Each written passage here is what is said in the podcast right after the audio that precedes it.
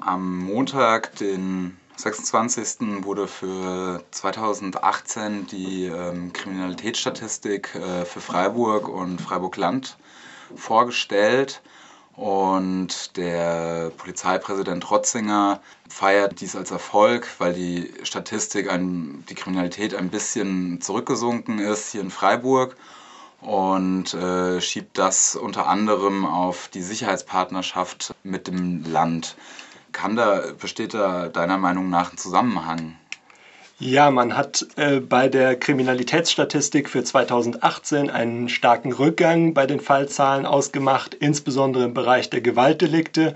Und die Freiburger Polizei hat diese Zahlen tatsächlich zum Anlass genommen, eine sehr positive Bilanz für die Sicherheitspartnerschaft zwischen der Stadt und dem Land zu ziehen und man sagte, dass dies insbesondere an der Aufstockung des Personals und der Einrichtung einer neuen Ermittlungsgruppe gelegen hätte. Ich bin da deutlich skeptischer, was die messbaren Auswirkungen dieser Sicherheitspartnerschaft angeht. Ein Rückgang bei den Straftaten insgesamt und auch im Bereich der Gewaltkriminalität konnte man bereits im Jahr 2017 nicht nur für Freiburg, sondern auch bundesweit feststellen. Und für das Jahr 2018 liegen noch keine Zahlen aus der bundesweiten Statistik vor, aber auch für dieses Jahr müsste man den Rückgang der Freiburger Fallzahlen mit den überregionalen Trends in Beziehung setzen, um tatsächlich beurteilen zu können, ob der Rückgang jetzt Besonderheiten in Freiburg geschuldet ist, wie etwa der Sicherheitspartnerschaft. Und wenn die Freiburger Polizei jetzt Kausalzusammenhänge behauptet zwischen der erhöhten Polizeipräsenz und dem Kriminalitätsrückgang, dann halte ich das für zumindest gefährlich, denn eine erhöhte Polizeipräsenz führt jedenfalls nicht notwendigerweise zu Präventivwirkungen, sondern kann auch genau das Gegenteil bewirken, nämlich einen Anstieg der registrierten Deliktszahlen, weil sich durch die polizeilichen Kontrollen und durch eine gesteigerte Aufnahmebereitschaft für Anzeigen mehr Fälle vom Dunkelfeld ins Hellfeld verlagern. Für Freiburg könnte man also kurioserweise feststellen, dass die Zahl der Straftaten nicht wegen, sondern trotz der erhöhten Polizeipräsenz äh, gesunken ist. Insofern halte ich die Jubelmeldung zur Sicherheitspartnerschaft für falsch, sondern ich kann lediglich feststellen, dass die Polizei hier positive Auswirkungen behauptet, aber diese nicht nachweisen kann. Die ganzen Sicherheitspartnerschaftspakete wurden ja auch ähm, eingeführt, um das subjektive Sicherheitsgefühl hier in Freiburg auch überhaupt zu, zu stärken oder äh, angeblich zu stärken. Und ähm, es gab jetzt schon mehrere Diskussionsveranstaltungen, wo unter anderem auch Leute gesagt haben, sie fühlen sich nicht sicherer dadurch, dass jetzt Bereitschaftspolizisten eben vermehrt in der Stadt patrouillieren und auch mit, mit Pferden zugangen sind. Was ist denn da so deine Meinung zu dem Sicherheitsgefühl hier in Freiburg oder wie, wie lässt sich so ein Sicherheitsgefühl überhaupt messen? Ja, also die Messung des Sicherheitsgefühls ist natürlich keine einfache Aufgabe und das wurde bislang empirisch für Freiburg noch nicht untersucht. Es läuft gerade eine Studie, die untersuchen soll, ob sich das Sicherheitsgefühl durch die Sicherheitspartnerschaft zwischen der Stadt und dem Land in Freiburg verbessert hat. Diese Studie wurde allerdings erst in Auftrag gegeben, nachdem die Sicherheitspartnerschaft schon in Gang gesetzt war. Das bedeutet, es gab keine Zahlen zum Sicherheitsgefühl, kein empirisches Material für die Zeit vor der Sicherheitspartnerschaft. Und insofern ähm, wird man hier keine Unterschiede durch die Sicherheitspartnerschaft feststellen können. Allgemein zum Sicherheitsgefühl, das wird natürlich sehr häufig herangezogen, um polizeiliche Maßnahmen zu legitimieren oder auszuweiten und es wird von der Polizei dann immer häufig suggeriert, dieses Sicherheitsgefühl, das sei eine Unsicherheitsgefühle seien eine kausale Reaktion auf tatsächlich existente Risiken. Und damit macht man es sich meines Erachtens erheblich zu einfach, weil die objektive Sicherheitslage und das subjektive Sicherheitsgefühl zwei voneinander vollkommen unterschiedliche Dinge sind und extrem auseinanderfallen können. Die Kriminalitätsfurcht hat mit der tatsächlichen Gefahr also wenig zu tun und damit muss man sich die Frage stellen, woraus speisen sich Unsicherheitsgefühle stattdessen, wenn ich aus der objektiven Sicherheitslage Und da wird in der Kriminologie sehr prominent vertreten die sogenannte Generalisierungsthese, nach der die Kriminalitätsfurcht Ausdruck einer allgemeinen, diffusen Verunsicherung ist. Die Kriminalitätsfurcht ist also eine Projektionsfläche, in der allgemeine Lebens- und Zukunftsängste greifbarer werden. Empirisch belegen lässt sich zudem die sogenannte Prekarisierungsthese, die besagt, dass Kriminalitätsfurcht Ausdruck von sozialen Abstiegsängsten und der Wahrnehmung existenzieller Risiken ist. Und wenn man das als Ursache für Kriminalitätsfurcht ausmacht, dann ist zugleich gesagt, wie Kriminalitätsfurcht wirksam begegnet werden kann. Es bedarf sozialer Sicherungsmaßnahmen, die den Menschen Existenz, Existenz und Zukunftsängste nehmen. Und mit einer Polizeistrategie, die auf Repression und Überwachung setzt, wird man das Sicherheitsgefühl ganz sicher nicht zum Positiven verändern. Ähm, als ich mir die Polizeikriminalitätsstatistik angeschaut habe, ist mir da aufgefallen, dass in dieser Folienpräsentation, die es dort gibt, ähm, ganze drei Folien extra nur der, der, der Kriminalität von Ausländern gewidmet sind. Verfolgt die da ein Ziel, dass sich da so intensiv damit beschäftigt wird?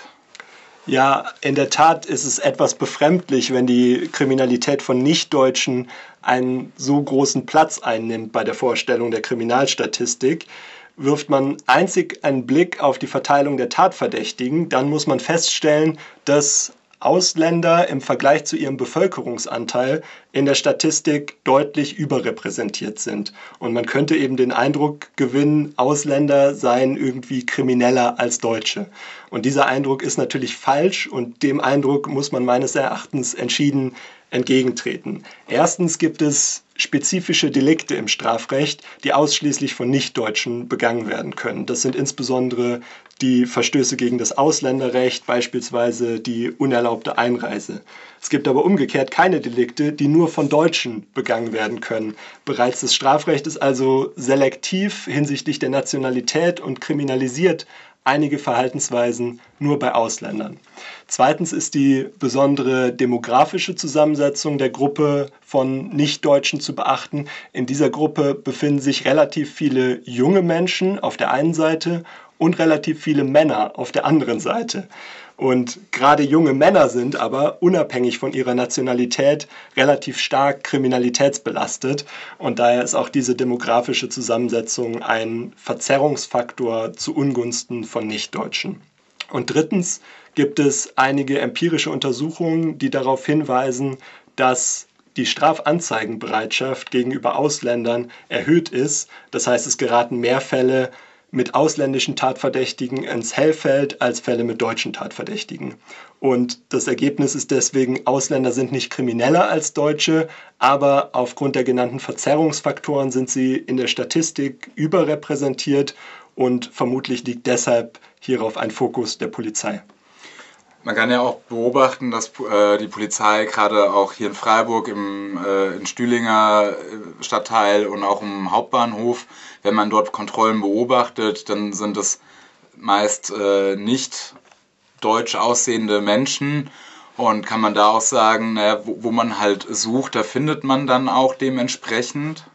Ja, also mit Sicherheit ist auch ein Faktor, der zu einer gewissen Verzerrung führt, dass es institutionalisierte Rassismen und Klassismen auch in der Polizei geben kann und dementsprechend bereits die polizeiliche Kontrollpraxis selektiv ist. Das heißt, wir würden beobachten, nicht nur das Strafrecht ist hinsichtlich der Straftatbestände selektiv, sondern auch die Anwendung von Polizeirecht erstmal durch Identitätsfeststellung und dann am Ende des Strafrechts auch. Auch das geschieht natürlich selektiv und auch hier kann die Nationalität eine Rolle spielen. Racial Profiling ist ein Problem und das führt dementsprechend auch ähm, zu, einer, zu einer ungleichen Kontrollpraxis. In der Kriminalitätsstatistik ist zu sehen, dass eben der, ein, ein Rückgang der Kriminalität allerdings auch ein, ein, eine Zunahme der, der Sexualstrafdelikte oder Sexualdelikte. Wie, wie, siehst, also wie bewertest du dies? Ja, die Zahl der registrierten Sexualdelikte ist in den vergangenen zwei Jahren deutlich angestiegen. Das muss aber nicht bedeuten, dass es tatsächlich das Dunkelfeld eingerechnet auch mehr Sexualdelikte gab. Dieser Anstieg bei den registrierten Sexualdelikten hat verschiedene Ursachen.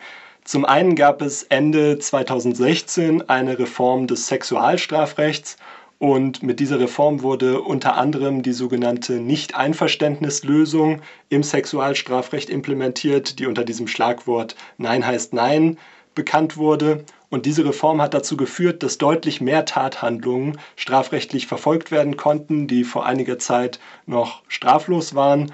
Und damit konnten wir in den vergangenen zwei Jahren auch einen Anstieg der Tatverdachtsfälle verzeichnen.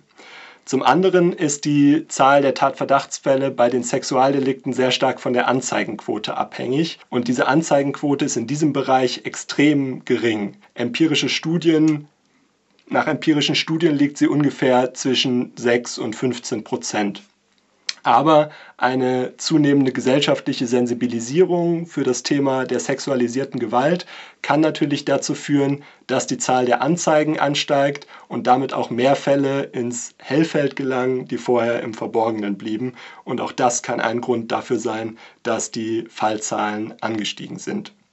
Wenn jetzt von der Polizei im Übrigen diese Sexualdelikte äh, herangezogen werden, um weitere polizeiliche Maßnahmen zu legitimieren, dann ist das natürlich auch sehr gefährlich. Denn bei Delikten gegen die sexuelle Selbstbestimmung sollte immer berücksichtigt werden, dass es da im Wesentlichen nicht um die Sicherheit im öffentlichen Raum geht, sondern diese Straftaten werden ganz überwiegend im sozialen Nahbereich begangen und da helfen eine verstärkte Polizeipräsenz und Videoüberwachung in keiner Weise.